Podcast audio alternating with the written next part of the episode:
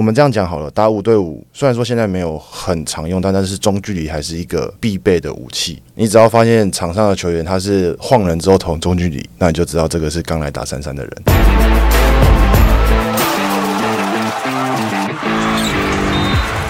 话题人物，对号入座，坐哪里？球场第一排，嘿嘿。好，在周末呢，上个周末啊，这个台湾有一个很特别的比赛，FIBA 三对三，大家都说今年是三对三元年，因为拿了金牌啊，对只要拿金牌就是元就是年。元 年也不一定，足球没拿金牌也喊了好多年。好，那今年三对三呢，台北挑战赛呃办在台北，在上一个赛季呃二零二二年是办在台南，那今年办在台北的中正纪念堂，我们要请到的是我们在台湾呢号称三对三界的老司机，也是首先呢进到这个产业当中的先驱者、先行者。我们欢迎台南世安野兽领队张李志 Blake。嗨，大家好，我是李志。哎，其实李志他在先前也是球员，呃，今年都还是球员，呃，对啦，打的比较少啦，但比较少在对对，球员兼领哎，今年，打几战一战半。啊？好一，战半，你要那应该是说，呃，因为今年原本桃园那一战是我跟球队说，我这战一定会打，因为算是我家嘛，对，所以说这一站说，我我当时跟他们说，这站我一定要打，那其他你们去安排，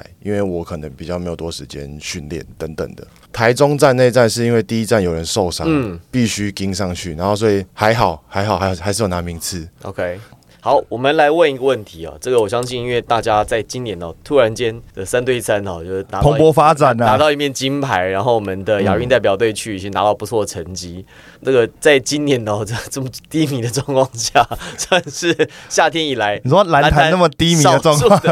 好消息啊就是就坏消息似乎比好消息多哦，然后很多抓嘛。那三对三这边算是我们在今年呢、打打打出成绩之外，哎，这个终于带来一个好消息。那我我想要首先呢，我觉得大家可能比较想要知道的是，三对三其实跟五打五，大家觉得哎不就打篮球吗？三对三好像就我们就是在呃在个人打从小就打到大大家都很熟啦谁不会单打动作？好像也不需要怎么战术，就是运球很厉害或者很高，然后很快，然后可以上篮就可以了。这个这个是一般人的误区的误解嘛？只有上篮就可以，那是打职业的标准。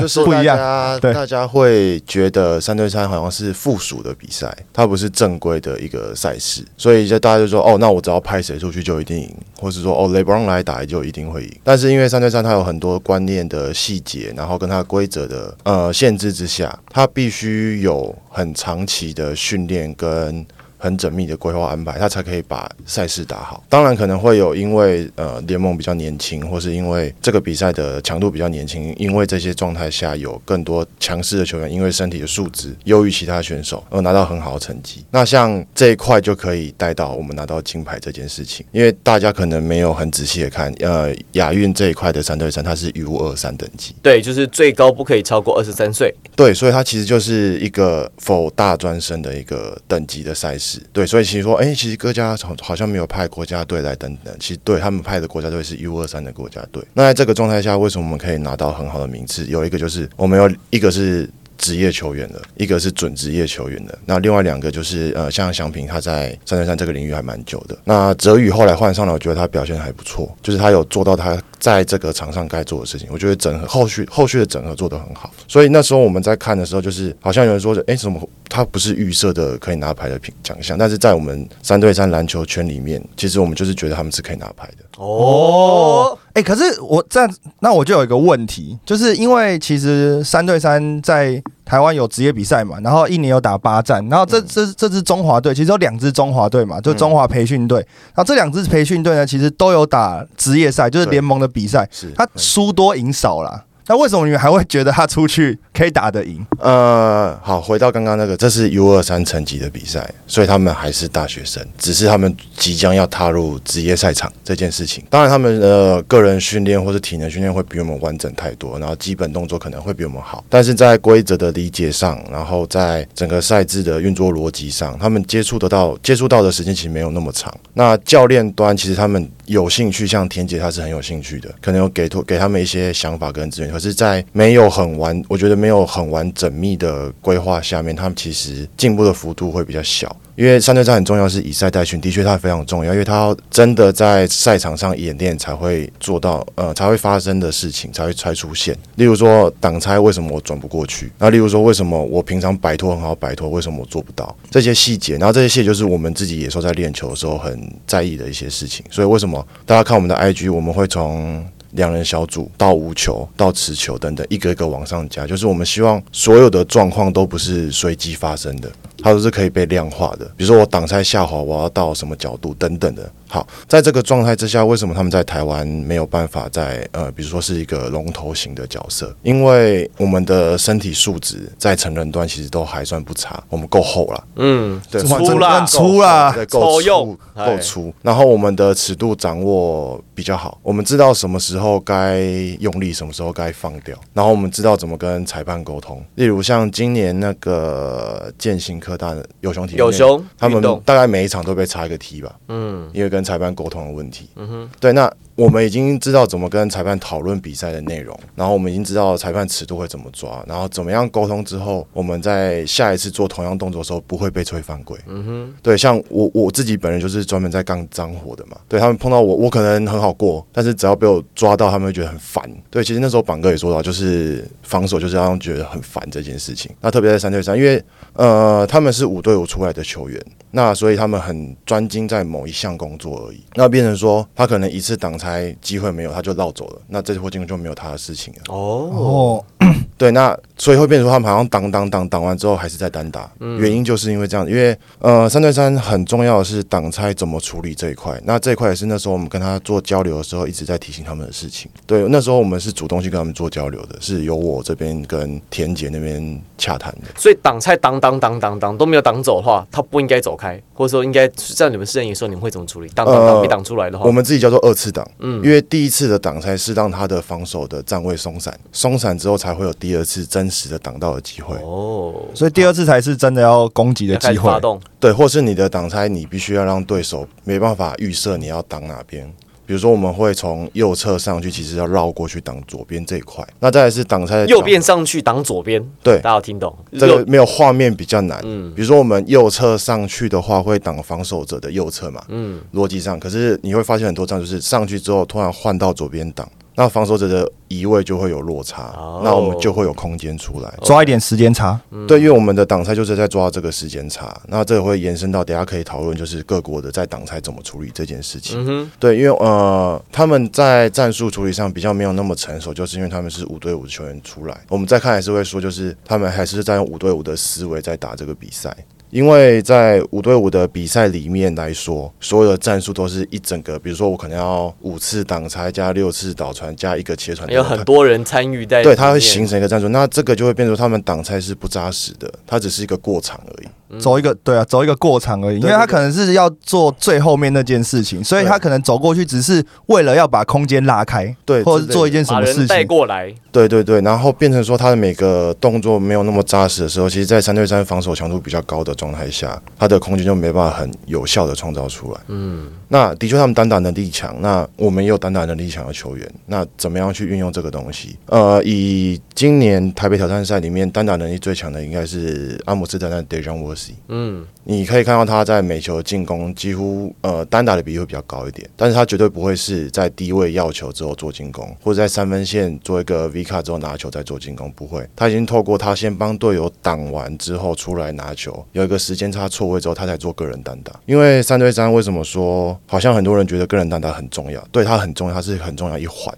可是变成说。怎么样创造这个空间出来给那个单打强的球员去做运作？嗯，因为三打三它有比如说背框三秒的限制，然后它有进攻时间的限制。那你个人能力再强，我只要点到你球一次，我的防守就成功了。对，因为接下来你的时间其实就已经跑掉所剩无几。对，对对对对，然后再来是个人单打的体能消耗非常大，超累，超累，真的超累。你大概敲个两球你就没力了。它是一个无氧运动。对对对，所以变成说你个人单打再怎么强，它其实能够运用的时机点没有到这么高。嗯，对，所以大家可能会误解说啊，我就拍一个很强可以直接车进去的就可以了，其实不是这样子，而变成说是怎么样帮帮那个好球员创造空间出来，是我们这些中前锋该做的事情。我们补充一下，刚才呃李志讲的单打能力最强那个呃阿姆斯特丹的球员沃沃沃西迪用，他就号称荷兰自己啦，就差不多是那个意思。因为他是就九零年代荷兰大概是最好的球员，那当时被认为是在那个，因为他在荷兰当地的联赛其实南瓜几乎所有的荣誉，然后而且又会扣很飞，年轻参加扣年轻年轻过参加扣篮大赛，曾经想要挑战过欧陆跟更高层级的篮球，但是后来还是留在荷兰打球，所以是他们荷兰就九零年代那一代出生的球员里面的传奇人物。就是国宝级人物、啊。对对对，就是就是荷兰自己嘛，荷兰自己这样这样大家比较好理解啊。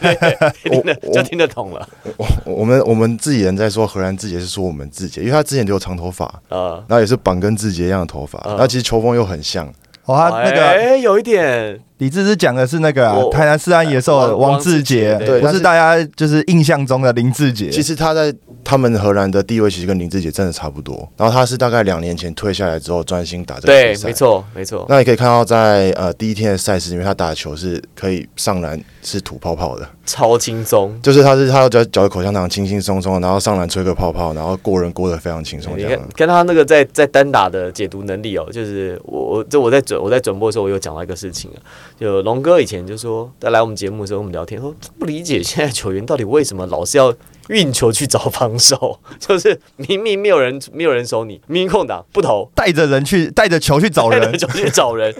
沃尔西迪昂就做了一件事情，就是你看他切入的时候，他其实不会说我上来一定要靠着你啊，干嘛？他就是用最有效率、最精简的方式、最快速的方式从你身边滑过去，把自己空间缩到很小，去钻那个缝。钻过去之后，就像刚才李志讲的，他空间出来之后他就很好上篮。对，大概就是过个半拍，只要你人没有跟到他，半拍之后他就是稍微放就上去了。对，压压肩就就突破。而且我发现，就是因为我最近在看三对三，就是包括台北挑战赛，跟之前我去看那个联盟赛嘛，嗯，就我发现三对三的球员对于球场的空间感，比很多五对五的球员来讲，他那个空间感的那个概念真的不太一样。欸就他们感觉，因为我自己的理解是因为三对三的进攻时间很短，对，所以他们都要在任何一个机会里面都要去看得到篮筐。是所以，我们讲五对五常常很多什么啊，拿球不看篮筐这件事情，在三对三里面几乎不可能发生，因为有防守组啊，是是不能发生。对啊这几乎不可能发生，因为我们看五对五，因为有时候比如说在跑战术啊，中锋上去的时候，比如说在做手递手，嗯他根本是连篮筐都不会看的。但是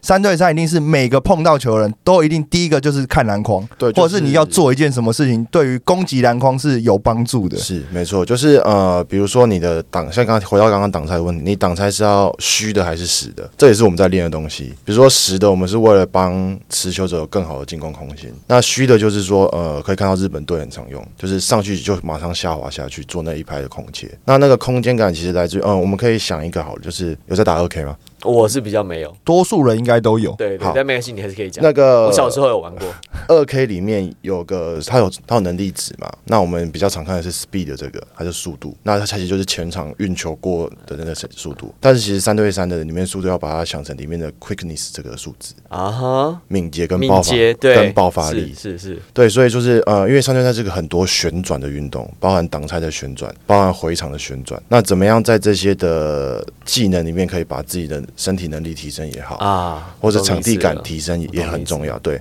那像我们练球，我们可能会从底角、四十五角、中间每个区域，我们都会做不同样的组合练习。那它可能一样还是挡拆，回归到最篮球最核心的东西。对，那可是就是说，空间感这个是这个事情，就是说你的每个球员的动作都是在为了创造进攻机会，而不是只是很单纯的像刚刚一样，我们把过程跑套路，对，把过场过完而已。那比如说像呃美国队好了，呃不是这次来，就是原本要来的，因为我不知道大家有没有看到名单，原本本来 Jim Fred 要来啊 Jimmer 要来寂寞大神，对啊，对，那他们就是呃，虽然他是他们是美国的队伍，但是他们其实也是在打目前欧陆型三对三的节奏的比赛。那他们会用很多的，先用空切去创造一些错位，之后再回来做挡拆。对，所以就是这些组合会让三对三的运作起来会很流畅。所以像你们平常 scouting，你们看影片的话，都是看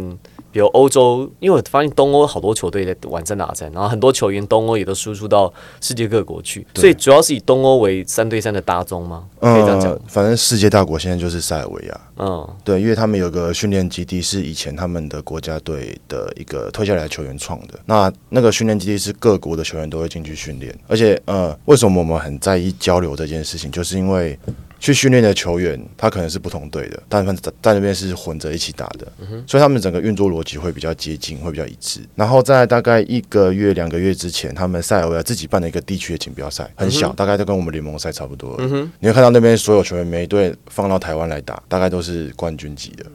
他们可能身高再高一点点吧，但是他们的整个对于三对三的理解跟运作逻辑是跟我们完全不一样的档次。到底要怎么练啊？然后到底要怎么样去去去讲？我们跟你讲说三对三跟武打很多思考啊，很多战术啊，这些技术其实是不一样的，有一些其实是是可以共用的嘛。那但我们我们要怎么样去就是转换三对三的思维？而且我们毕竟你说专门培养三对三球员，在台湾是有难度的，当然还是从五打五这边过来的。是，那我怎么样去去调整这个东西？第一个是球员要先了解规则。嗯，我觉得很多球员到现在还没有很仔细去看过三对三的规则，包含背框三秒是怎么开始下哨的。因为在三年前他是背框五秒，嗯哼，所以说背框三秒是大概两年才改的规则。嗯对他就是为了避免有大中锋可以从外面一直车进来这样子。嗯，对，可能以前大家打三打三就是只要我有只大中锋，我就大概无敌了。哇，对辛巴死定了，嗯那辛巴就不能打三对三啊，呃，他应该会被绕到不知道怎么办。你要看他在场场上跳舞吧。他在场上转圈圈，他会扑不出去哦。他会在场上转圈圈。对对对，所以就是怎么样训练三对三球员。其实呃，我们今年自己做到的一件很重要的事情，就是我们把燕心练起来。因为他以前是没有，可能就是街头三三有在打了，但是哦台正规台积电工程师，我们这样讲好了，打五对五，虽然说现在没有很常用，但但是中距离还是一个必备的武器。嗯，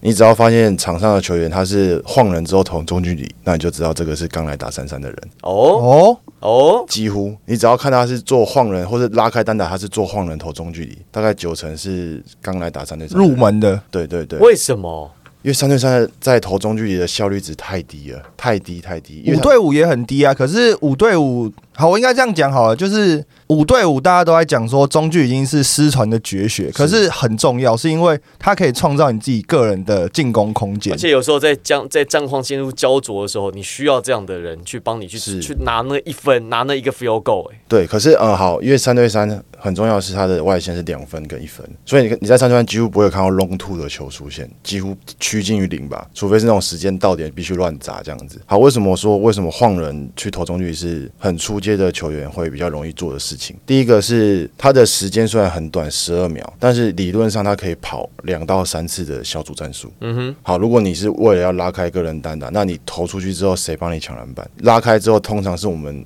进攻的球员都会把空间清给你。好，那你中距只要没进，那你的距离会很尴尬，没有第二波可以，没有第二波，然后你的防守转换又会很尴尬，因为对手已经把你球员卡在外面，他只要传球转换，你会被卡在一个很尴尬的位置。比如说，好，我投完之后，对手卡位，只要我有对手的队友把球 pass out 出去，再传进来，那分就不见了。啊，所以一来一回其实是损失到两分。对，那如果 OK 你很准可以，但是他的体能消耗非常大。因为你还要先做前面的晃动，然后还有对摆脱，然后最后还要做加压的力量出去之后，你才有空间起跳投篮。对，所以与其这样做，你不如硬切试试看。第一个，你硬切之后，你跟你的防守球员是比较接近的。那你要做攻守转换的时候，你的防守是比较好做的。哦，那再来是你可能离篮筐相对比较近一点，虽然说哨音可能没有那么容易可以得到，但是其实相对它的效率会比较好一点点。或者是你甚至后撤步投两分，教练不，我们我们没有教练，但是你后撤步投两分的选择，甚至比你晃动投中距离的的选择还要更好一点。哎、这个问题我刚好一直想问很久。像三三三没有教练嘛，但四个人轮替，那谁决定谁上谁下？会不会有人说他上，然后换人说，哎、哎、我我不想下我们要下啊，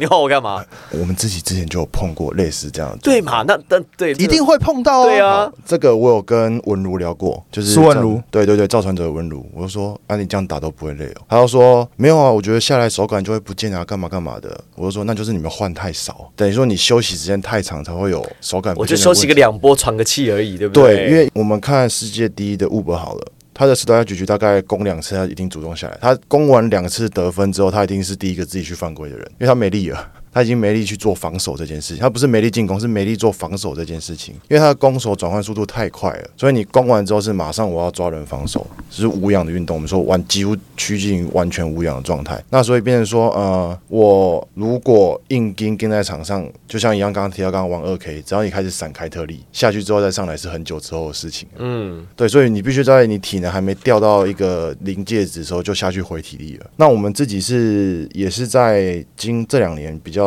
大量就是注重这一块，所以你们大概看到我们大概一波两波我们就会换人，一波两波就会换人。第一个我们年纪比较大，所以我们希望在大家的能量都可以保持到一个比较完整状态去冲击比赛。对而且我看你们一分一分半之内，就野兽这边一分一分半之内，基本上就四个人就都会上过场，而且都会摸到球，很快就会打一直轮踢，一直轮对替。打两波不。是因为这跟五对五的那个想法一样，你在五对五换人是一件很麻烦的事情，而且你要换下来，你要再换上去之前，你会就是你根本不知道你什么时候换上，因为五对五是教练在决定换人，所以然后换人还有他的一个流程在，他不像三对三，就是我每一个死球就直接走下来走上去这样对对，但五对五不行。五对五对于换人，尤其是这种像他们从小到大一直打五对五，他们对换人这点，就是我一直觉得打五对五的球员去打三对三很客气，就是非常客气啊，超客气。任何就是不管是在行为上面，我是说换人这件事情，他们就是好，可能真的是就像刚刚李志讲的，就是没力了才换，美丽的和或者是到一个阶段之后，然后我才要换人，然后换人之后可能也会跟裁判哎、我要换人什么，然后或者是像打法上面、犯规上面等等这些，我都觉得打五对五的在打三对三的战场上面非常非常客气。我觉得，我觉得客气是两，我觉得有两件事情。我觉得第一件事情，我自己观察是五打五的球员在三打三来，他一他一定觉得说，我一定要 我一定要我有一个 wide open，对方挡的非常死，大空档，我才要出手，怎么可能？你去做梦嘛？你才十二秒进攻时间，还只有三个人，你电梯关门都要四个人才能执行呢，你三个人怎么可能执行那种完全百分之百 wide open 那一种这，不可能发生的嘛！这第一个很难发生啦，不不可能，就非常难。第二个是在犯规上的尺度，五打五的犯规尺度，其实碰撞跟三对三尺度，我觉得差距很大。我甚至觉得哦，像有时候三打三的球员啊，习惯了这个尺度，回去打五打五，我突然觉得很会攻诶、有一个谁很印象很深刻，然后黄巧君。女子组的，呃，这次也有带我代表我们中华队去打，可是打到四强哦。那那他回去这个国泰体系之后，刚好去看了全运会。全运会当中，我发现，哦，他进攻非常的积极，然后他在整个攻击的速度其实加快，他愿更愿意参与进攻，然后出来他的攻击的敏锐度变好了。嗯，但是我因为我之前我们在看他高中比赛、大学比赛，他在国外体系，你觉得他那个身高，他他能能够有什么机会出手到什么来？你国泰体系你最知道。那他就是跑跑战术啊，他就当执行者，他就当他就把球执行者。运过去，然后传过去，然后呢防守，然后没进的话，他第一个推到半场，他都不出手的。国外体系过去空位哪有给你出手的？嗯，除了钱姐之外，我还想不到第二个人。因为国外体系就是他们有很多的高中锋嘛，所以他主要就是做做高低中锋的合好好作，把球送到好好把对球的你只要好好把球送进去，你就有机会上场。对，可是我觉得在他这两季，特别今年打完三对三之后，他再回去打打全运会的比赛，啊，全运会比赛其实都是学姐，都跟大队在一起打。哎呦，他的进攻的比例增加了，也敢投，然后出手跟那个整个，我觉得判断其实就跟之前打五打五肯定不一样。像志杰他之前我们赛季结束嘛，然后在中间我去打一些像广胜杯什么之类的比赛。本哪一个志杰？哦，我们王志杰我们家的志杰，王志杰因为另一个志杰也很常打三打三，然 后没有，我们家的自己啊哦就是他有去打广胜杯，然后一些比较区域性的比赛，然后他自己就说：“哎呦，怎么这么空？”就是他会发现整个空间感变很大。我我他对于三对三的空档来说，可能只有一拍，但在全场里面大概有三拍的时间可以让他决定要做什么。就说整个那个空档就变得应该说因为出来的时间比较长对，因为节奏变慢，对，对我们来说，全场节奏好慢。啊哈。好慢，然后再来就是那时候榜哥刚回到新北国王的时候，你会发现他一直被吹犯规，大概前两场有被吹哦，，对，那个啦有印象。最有印象就是他好像什么六分钟还就五犯还那场那场比赛嘛。其，实很明显，因为他是这种打三打三的尺度在打全场比赛，啊哈，包含身体接触，包含怎么抓人这件事情，然后就发现他觉得很莫名其妙，因为他身体已经完全习惯三对三的那种接触尺度了，所以回去正规赛的时候，即便到职业赛，他还是不习惯。三对三希望比赛的节奏不要断掉，它是一直进行的，所以理论上比较小的接触，它应该要放掉，它会放掉，就是说你其实可以完成这个上篮。他就不会刻意吹个 N one 把比赛终结或停止下来。那再来就是说，也是一样的问题，他不要让比赛中断，所以远边的非持球的接触，他不会这么去在意。所以你会看到，只要我在防守的状态下，就是把人抓着拎着，不要让他离开，甚至他要呃，像我们我自己会觉得，就是我们可以破坏对手的进攻。因为像 Henry 这就有提到嘛，就是呃防守是比较被动的，对。在上上一集吧，还是上上集，就是防守比较被动，然后他是一个比较就是你只能看着进攻者做什么，然后你才能去决定你要做什么的事对，情。但是因为三对三，我们希望把对手转到就是他们在执行战术把时间拖掉，所以比如说呃我们碰到海神的时候，为什么那时候在桃园站那次的淡水补赛的时候，那时候是我跟季勋两个打造船者，我们还是赢球，因为我们就是想办法把他们局限到只只是个人单打，那就是我要让你挡拆，要连要走过去挡拆就觉得很烦。那可能他在决定要不要挡拆，然后对手在等挡拆这个时间，可能已经过了三秒、四秒，所以他最后就只能自己搞定了。只能自己搞定。然后自己搞定的时候，其实他又还没做好准备的进攻的准备。对，所以说在尺度上面，我们自己很知道什么时候该抓，什么时候该放。因为远边的裁判只会听说，哎，放开，放开，放开。那你听到这件事情，我就放开就好了。那也是为什么 AK 就是战马队的 AK，他前期很客气，然后后来开始出的时候，变成很容易被吹犯规，因为他们还没有抓到什么时候该用力，什么时候该放松这个啊。收放自如，还是他听不懂那个裁判说放开，hands up，hands up。应该可以啦，应该应该可以对然后但因为我这个，我觉得我印象蛮深刻，是因为看五对五的时候，因为五对五是有三个裁判，所以在吹判的时候，很常推，很常在吹那种弱侧边，比如说挡人的那种，比如说进攻犯规啊，或者是防守啊、这种等等。但是三对三好像都只是针对持球的那个进攻的相对位置在吹犯规。今年的 FIBA 三对三其实很注重这一块，就像我刚刚说的，那就是纠缠这个部分。只要你的纠缠是造成对手，比如说空切机会不见，然后很明显的有拉扯，裁判哨下比较多。所以其实今年在 FIBA 三三的开季的时候，整个犯规比例是完全提高的。官方的或是国际的赛事是这样，但当然台湾还在学习中。那在这次国际赛可以看到，我们的背框三秒，呃，他们的背框就是裁判在吹背框上是很明确会数出 one two three 的，他会边比边喊，那个是很明确，因为他要让第一是他提醒自己，提醒记录台，然后提醒球员。但是我们在台湾就是。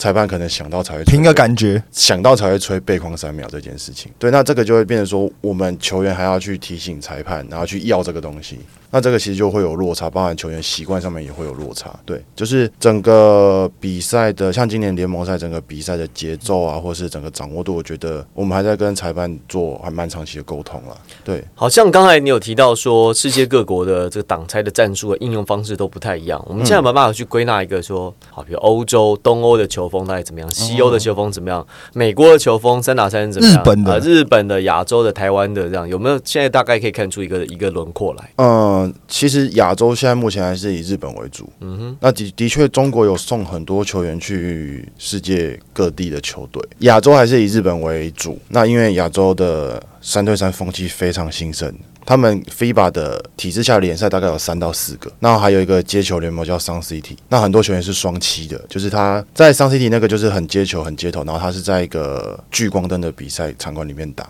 然后球员是被非常明星化的，然后他是很秀的，他比如说他可以做一些呃接头球员才会做的运球动作去秀自己这样。就跟那个美国那个三三三那个联盟一样，哦哦，，不一样，完全不一样。不一样吗而且你看 Big Three 是啊、应该是什么？他是看球星啊，对，比较偏球星。但是在他是卖一个情怀啦，让你看卖情怀让你看 P Make 艾弗森打球啊。对，就是然后 Sun City 它就是在它会有固定的场馆，然后它是聚光灯，然后旁边观众也是一样坐旁边，它是卖票的，它是售票三对三比赛，然后第一排都是女生，哦，坐第一排都是女生，我们听第一排的女生也都 女生也比较多一点。为什么啊？为什么第一排都是女生？球员帅啊，吵哦然后场地是流行的，是潮的。，OK，，对，然后所以很多球员是双七，变成说他们会把相对应的观念运用到三对三里面，所以你会发现日本的空切比例很高，然后他们比较快，比较准。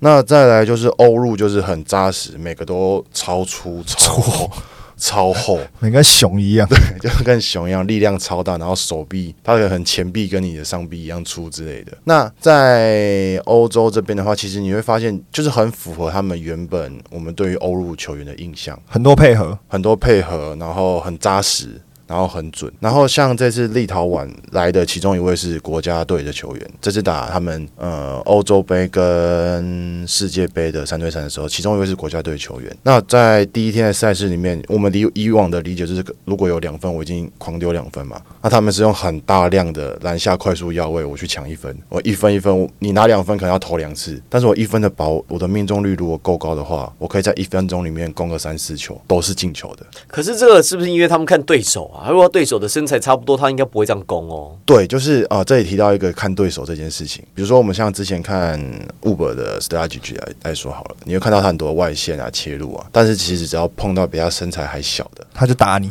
他一定是很快速的打你一篮下。那但是相对的也是欧陆他的球员，他们的卡位的意识跟传导的意识很强。你会发现他们的切传，我们的切传是切到不行才传。大部分会是这样嘛？我切到死球或是死角才没有，他们切传是切到中段，比如说像罚从三分线到罚球线那段之后，我就 pass out 了。为什么？我 pass 出去我就往下要位了，或是轮转到另外一个出来要球。所以他们在呃投切传的那个比例上面，他们的节奏抓的比较精准，我觉得会精准很多很多。因为其实这一次台北挑战赛的队伍不是我们像去年那样这么的明星，说实话，因为必须排名没有那么高，因为同时间有另外一场大师赛在阿布达比，所以像乌本没来，像里面没来。但是相对的，呃，如果是有在看三对三的人的话，就会发现你可以在里面看到更多不一样球队怎么处理三对三比赛这件事情，你看到更多不一样的球风。那美国呢？哦，对，美国。美国其实他们打的比较好，就是今年有 Jimmer 他们加进来嘛，但是他们也是打欧陆体系的逻辑在运作这个球。可是因为他很适合啊，他那么准，对，就是他很适合，而且投爆欸他疯狂削准哎、哎、他掌握到这个游戏大神，就是应该说他掌握到这游戏该怎么玩的。他那他当然啊，你你在跟我开玩笑，他当他当然掌握大神欸应该是说，啊。呃，有没有更高层级的球员愿意下来尝试这件事情？我觉得是整个世界，或是说台湾三对三能不能再往下一个阶段走，一个很重要的一个阶段？所。以说你要去洗那个真的志杰，就是林志杰退休之后来打这个比对，看看看他愿不愿意啦，就双字节合体类似。可以哦，年纪可能有点吃力啊。啊，对，呃，像美国那边的话，呃，华盛顿 DC 他们也有球队，然后里面有个叫 Iverson 的，不是我们那个 Iverson，是那个艾弗森，不是那个 Iverson，大家都喜欢用联名的是，对，没有，因为呃，我们对于美国的篮球的想法，可能就是呃单打居多，然后体能暴力篮球，对，然后体能很好等等之类的。但是这一套其实，在 FIFA 三三里面是没办法运作起来的，其实已已经验证很久了。他们其实也很尝试派这类型的球员来。第一个是他们的体能好，但是技术技术面比较粗糙，所以在面对到欧陆型球员那种挡拆很精细的状态下面，他们没办法发挥到这种能力。再来是他们需要加速，他们爆发力是需要加速的。因为他需要一个全场去跑跑跑跑跑跑跑对，这样奔，他要起飞啦。他，要 open core 这样，他要起飞你只有那种。半场他加速，他加速时就好像这个很简单，直升机升空，它哒哒哒哒这些，你战斗机升空，它至少要要个几百公尺去加速啊，不然它那个那个没有冲不起来啊，对没有动力没有起来对，因为那个加那个可以往上冲。对，然后像这次哦，可以看一下这次来的比赛那个卡达那队，嗯很粗很壮，但是没用啊，没用，对，真的没用。面对到这种高层级的球队，这种啊可是你说他打台湾能不能虐爆哎、虐爆？所以变成说这个会变成说他的球员组成跟他的技能包有没有去办法应付这个赛事就会很重要。如果台湾这些职业球员就凑一队，可以放洋将，怎么样会最强？你说要组我们的就三个联盟那种啊。最佳五人，对不对？哎，不是，你说在在目前联盟当中吗？对啊，对啊，就是不包不包含我们那个就是两个 Plus League 跟 T One 嘛，对不对？就包含了，大家比较熟要包含吗大家比较熟悉啊是，这样子吗？篮球员嘛我，们是，我们是要包含的，是不是？都含了、都都都含，啊，就哦，所有的都含了，我以为是都含在里面啊。哦，都含在里面哦。还是还是因为节目有限定，只能 P 的球员。不会啊没有没有，没有没有都可以都可以，就。然后再那再尬一个洋将，三加一哎。我以为你是你们一开始设计这个问题是说只有在打三对三球哦，所以都可以，是不是？OK，好，对啊，这样大家比较联盟就是大家比较熟悉的球员，认识的只要是认识的。有手有脚有球员的都可以上去打，对不对？对。好。最，最好是联盟的。好，你先，杨，我先讲杨将，好，我要先配一个杨将。好，我的杨将选择是那个海神那个库萨斯，刘文熙，对啊，你怎么会真的选假的？好好好，没关系。你先，你先，你先，你先。我会选库萨斯，因为我自己觉得他就是很粗嘛，然后他也有外线投射的能力，所以我觉得他可能在三队上，我自己看起来就是蛮好用的球员我。们先选杨绛，好，我库萨斯，我们我们就选我们选四个人，可以。我先选杨绛，但是先选杨绛，你选库萨斯，你要先还是我先？好，你先好了。我选塔，我选塔克老师，哦，他也是在我名单预想内的。我我要选李航员的塔克老师。我选布伊德，哦 Boy 的好好像也是可以哈，好像也是可以。布伊德，你不如选选麦卡洛。哦，没有，那身材的厚实等级不一样。哎，我本来想选强森，欸，强森有搞头吗？CJ Johnson、Chris Johnson，他也是需要加速型的球员，对，我觉得他打三打三会偏慢。他需要 open crawl 的那种感觉。嗯，但他那个他那个身材应该蛮有贺阻力吧，在那边跳跳跳。我没有觉得三对三的身材有这么高度有这么重要、欸。相对没有那么重要。嗯他有优势在，但他不是重点。对我选塔克老师投爆你。对，因为我我选我选布伊德的原因很简单，因为在三对三里面最粗的，最好就是最适合打三对三的球员，就是以前 NBA 或是台湾篮坛比较不喜欢的 tweener 型的球员。不三不四，对，就是标准不三不四，他反而最适合打三对三。第一个，他的技能包最完整。有些人会说全不能嘛，对，但是他相对也全能。再来是呃，他在禁区跟外围的攻防两端都愿意去做一些事情。比如说，呃，为什么台湾的那些球员一开始还就是呃，应该说那些这次打联盟赛的一些大学队的球员比较没有办法那么快进入到状况，就是因为后卫没有去做挡拆的习惯，我都是被挡的，我不可能自己去做挡拆的。对，所以状态会变成这样子，然后或是中锋，我只是去挡的，我没有要拿球啊，你不要给我球。对，对，其实状态会变成会有那种防守组，纯防守组。对，所以我说 Trainer 最最适合打三对三，就是因为这样子。啊，因为他可以，他可以攻，然后有点对抗性。对哎，布伊德蛮适合的，布伊德蛮适合的。听起来很适合、欸，不愧是真的有在打对，的。好，再来来 本土球员，我们一个一个一个提名。我我会选敏哥，你选敏哥啊？敏哥，我应该不会选敏哥。我会选敏哥。我当初有想过这件事，那你会选？敏哥吗？我没有选敏哥。好，那你选。好，黑羽的第二第二个人选是敏哥本，土是敏哥，为什么？因为他够粗啊，而且而且我觉得在三对三里面，就是他的身材还是虽然不是说要找那种身材挺好的，但是因为他会很频繁的换人，所以你不能让你的球队的那个一换人赛好像就变一套阵容，就是。我想要维持一个差不多就是一百九到两百两百出头这种就是锋线海的阵容。OK，然后纵观台湾篮坛，我觉得在锋线上面有那种背框、面框这种能力的，敏哥应该是蛮好好的人选。那我选哦，我第二我第二票我选林书豪。书豪，嗯，他会不会被打死啊？怎么会？林书豪他打三打他打打挡拆这么 Dreamer 型的球员，对啊，就把他当 Dreamer 在用。对啊，，你看林书豪跟塔克老师配多帅啊！我要选我第二票，我选林书豪。好，我第二个可能大家比较没想到，但是他是我在看三对三里面第一个觉得他可以拉出来打三对三的球员，黄宏汉。哦，黄宏汉呐、啊又是一个三，又是一个 twinner。好，黄文焕那时候，呃，我们在 Upslow Three Three 之前，呃，同期有一个 T 三 BA 联盟，他那时候来打，他是第一个真的认真在打三对三的职业球员。啊，那时候那个联赛打呃的名号就是我招了很多职业球员来，像有啊，那个时候辉一辉对，那时候辉哥有 T 那时候 T one 好多球队都都都派人去打啊、但是真正知道怎么打的就是红汉。哦，第一个，他传球视野非常好，对。他是可以，他是打打控球前锋的，对，然后敢投，啊哈，有力量，可以防守，不会掉。怎么想他就是他就是有点本土版的布伊德啊。对，所以所以要选他。啊。OK OK，他选了两个锋线，我选两个后卫，然后你选了，呃，前锋型前锋前中前锋，好好来中前锋你的第三个 pick，我会我我后来选德威、欸，那选德威哦，德威啊，也也是有思考过了，我这边德威啊，因为就是德威他就是会传球、会策应，然后会投篮，然后哎，你不要因为人情的关系没有没有，我我真的要写德威。哦，德威就是，我觉得策应能力啊，策应能力还是蛮重要的。那时候一开始杨绛选库萨是，也另外一个是他会策应他会传球，库萨是超慢的，你准备你准备被转换被打爆没。事啊。我本来还想要选辛巴，还好我刚刚前面先问了一下，好，我的第三个人选呢，我我要来选一个内线球员了。嗯，我在在这两个人选，我一直犹豫不决。我想一想，还是选比较年轻的好了。我要选，我要选曾文鼎，我要选阿鼎，还是要选曾祥军？但我会选曾祥军。嗯，我要有一个高度会护框的，而且他可以，他现在可以投了，对，他现在可以投，然后他的他不能传呢。可以啊，总不能传。他去年冠军战传的挺好的啊、哦，也是啊，对啊，那挡挡拆意识很好，对啊，对他挡拆会下滑，对啊，所以意识蛮好所以我要。选曾祥军。我这个阵容我觉得蛮不错的、欸。其实还不错，其实还不错。对啊，，塔克配林书豪跟曾祥军，找个金主凑一对对啊，多香啊！好，那哎，倭寇算本土还是算？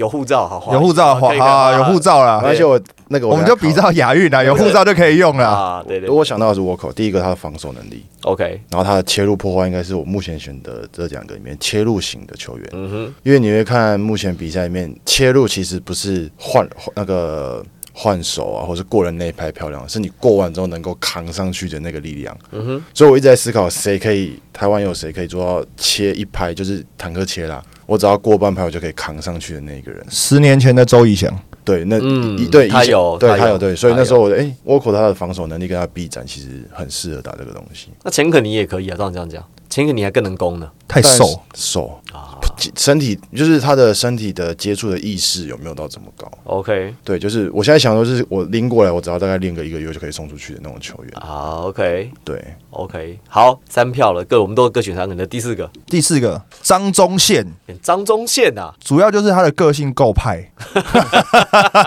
超派，超派，那那你要你要说服他去挡开哦，要他说服他这件事，他应该可以，我觉得他应该可以，而且他是那种真的你在场上可以让他弄弄个一下的那一种，所以我觉得张忠宪他的身体素质，然后攻防，他持球让人家帮他挡是可以，是可以，但是他帮人家拆的话，我觉得要说服，要花点时间跟他沟通。对，但就是以规格来讲，先不讲那个他的个性这件事，先先讲规格。这件事情张忠宪，好，这是我的最后一个人，张忠宪，我最后一个人，我想保留一下李志先。榜哥哎金榜，哎，这个我这个我我这我这我最后一个名单当中二选一，对榜哥，那因为被你讲掉，我就要换一个了。第一个他的经验够，他知道三对三怎么玩，再来是他的其实他的技能包也相对完整。那为什么会挑榜哥？第一个他的防，因为其实好像大家大家对三对三来说好像是不防守，或是防守比例比较低。其实不是，是我能不能用防守去破坏你的进攻。所以他防守是很强势的，其实是很主动的。那如果你把防守当做是进攻的，就是进攻的一环的时候，就是我到最后一拍不行，我才会放掉。那我们能不能在前前期就把你钳制下来，这件事情就会很重要。那所以我会选榜哥的原因，就是他在前两年把我们咬到真的是受不了。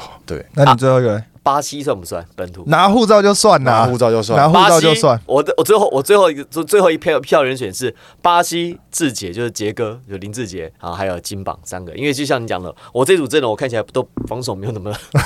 塔克老师、林书豪跟曾祥军都你就拿进攻回合换啦。对对对，好，对所以我要不算所以我想我进攻最大化，还是这样，所以我就想了一下，我要选我要选杰哥呢，还是志杰，还是要林志杰，还是要选阿巴西？但后来想了一下，就是我这我这一组都蛮聪明的，塔克啊、林书豪都蛮聪明的，所以我需要一个就是能够不大聪明，能够 需要能够硬弄哦，硬弄进去。这跟我最后选张忠宪的概念有点像对，但是我我觉得阿巴西比较适合我这个组合。阿巴西他有一些活动能力，如果真的要防守的话，叫他去去去去弄一下，应该还是可以。所以我的组合，我觉得我选的很漂亮。塔克老师、林书豪、阿巴西加曾祥军，那都蛮跳的。蛮强的，对蛮动脑打球的组合。对，而且我这组外线很准的，投爆你。对塔克老师，我觉得他超适合的，对啊，塔克老师超级适合我觉得，他的超适完美人选。我告诉你，塔克老师，我觉得就像是那种呃，像寂寞大神的降级版，就矮一点、小一点点。可是因为他他太准，而且它又很厚，它超厚它很厚啊厚啊，他要弄小动作也可以给你弄，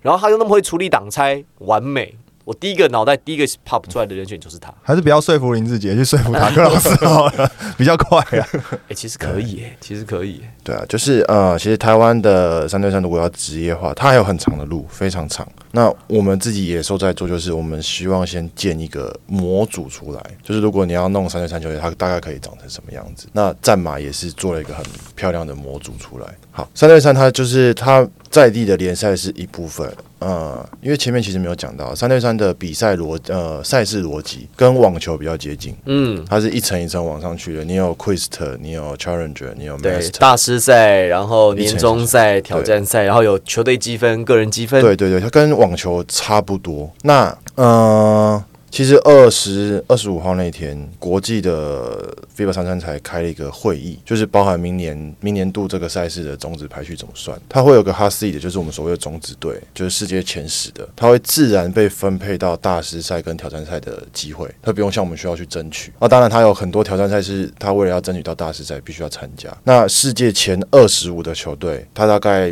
可能比例再少一点点，但是它还还有一些保障名额可以去，不用去争取资格就可以参加挑战赛这种啊就跟那个大满贯赛前三前世界排名前三十二名，就保障有三，保证第一轮可以这是保证参加了保证。有保证有签呐。对对对对，那所以呃，以目前我们的联盟来说，大概就是 Quest 等级，所以会有两次的大师赛资格跟一次挑战赛资格。那如果真的要职业化，这些的资格是很不够的，那太少，太少，太真的太少，因为你不可能因为这些资格去争取到你的积分达到可以未来在种子里面嘛。那变成说，呃，必须要有企业的支持，让这些球员是一个很完整的训练，他不是因为夏季有空来打比赛的，而是一整年都在这个 round 里面去尝试。那世界各地有很多不一样的 Quest 的赛事，或者像这样的联盟的赛事，比如说像泰国可能会有个为期一周的，那你这周打完就可能会有一个挑战赛的资格。但是呃，以挑战赛来说，你的机加酒都是不用钱的，挑战赛成绩以上，Master 也是，就是这些国外的球队来是机票跟酒是招待落地招待，落地招待，我们球员也是，我们自己台湾参赛球员也是。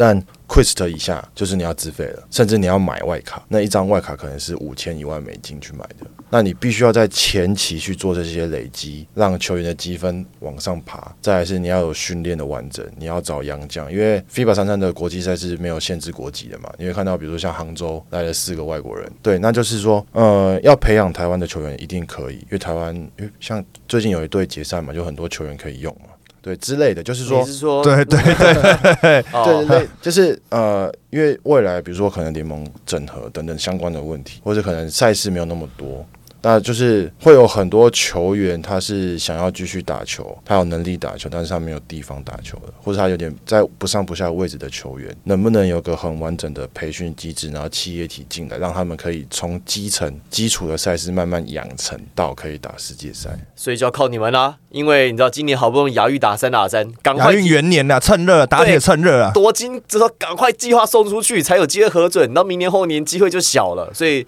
要靠这些你这些推动三对三的人士，你知道？就希望啊，就是我们希望能够帮助联盟 push 这件事，因为要让企业主看到它是有市场的。其实这就是球队端该做的事情。你就把那个金牌都挂在那边，企业主就会看到它有市场了，金金牌不是我们的、啊，先拿出来啊！对嘛？三对三元年就是新牌拿出来，企业主就会看到。的，我们就我们就是真的要金牌，我们有金牌就好好讲话。对，你你你知道每年呢、就是这个亚运啊、奥运啊，大家的金牌的成绩都会牵涉到接下来四年你这这个项目的发展的那个状态。有多大，你知道吗？你你像像我记得有一两年啊，这个跆拳道，就这这前几年跆拳道在很夯的时候，朱慕炎啊，什么陈思信、道馆一。间间开，哎，哎、你知道那个时候嗯。跆拳跆拳道协会它的补助款基本上是全台湾仅次于棒球的、哎，嗯，他的台协拿超多补助款在那个时期，那对人家成绩好啊，人家有牌，讲话大声啊。台湾就是一个看成绩说话的地方嘛，他没有讲说啊，我这个运动在全全台湾多少人推广，没有，嗯嗯我是看成绩有牌，有牌有一一一面牌就这该折合大概多少钱的预算。我们的当时的概念想法是这样，